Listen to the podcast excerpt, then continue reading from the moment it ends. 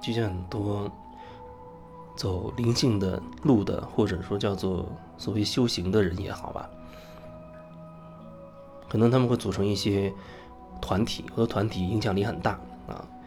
然后也许会分裂成很多团体啊，每个团体都认为自己的路是正确的，而且是唯一正确的，自己的这条路是唯一的真理。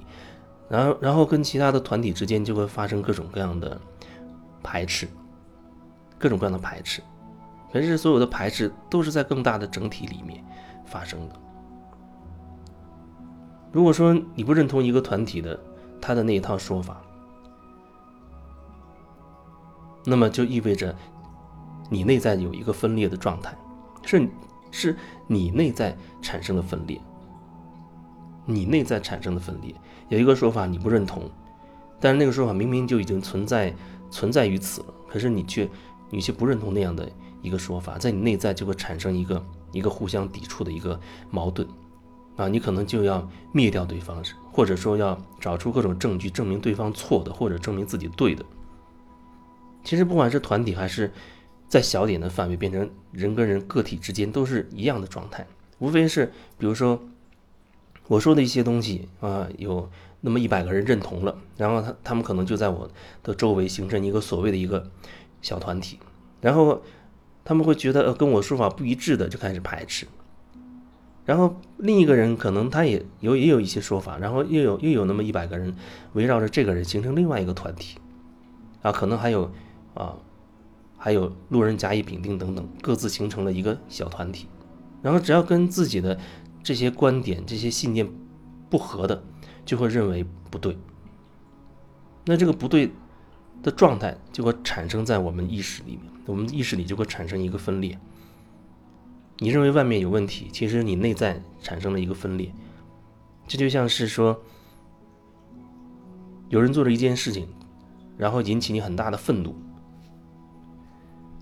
举个例子，就像啊，有人一看到那个，看到。现实版的小三什么外遇，或者甚至电视上看到这样的情节，就会非常的生气。看电视或许你会知道，哦，那是那是那是戏，那是电影，那是呃一个故事。你可能不会实际上去找那个演员去打他，但是现实生活当中，或许你身边的一个人出轨了，有外遇了，你可能就会非常生气。或许他跟你更近一点，你可能直接去去骂他，甚至去动手去打他了。可是。你是不是意识到，你生气了？首先是你生气了，你有这个情绪从你的里面冒出来了。你可能会觉得都怪这个人，他如果没有小三的话，我不会生气。但是你有没有你有没有意识到，当这件事发生的时候，是你里面有情绪冒出来了？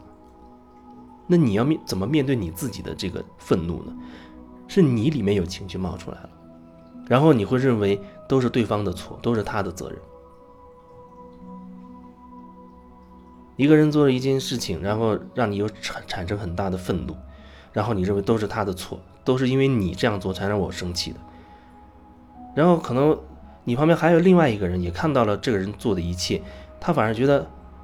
没问题，甚至他还觉得挺挺支持他，挺鼓励他，挺开心的。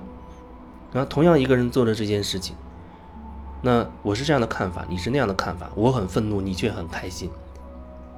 那你你怎么去看待这个人做的这件事情？可见，我只是按照我自己的信念系统去解读的，然后触碰到我内在的一些点，所以我很生气。而你呢，按照你的那一套行为模式、你的经验去解读的，所以你觉得很很开心，你觉得没有问题。这里就要看到的是，同样的是这件事情，眼前的这件事情。不同的人有不同的理解，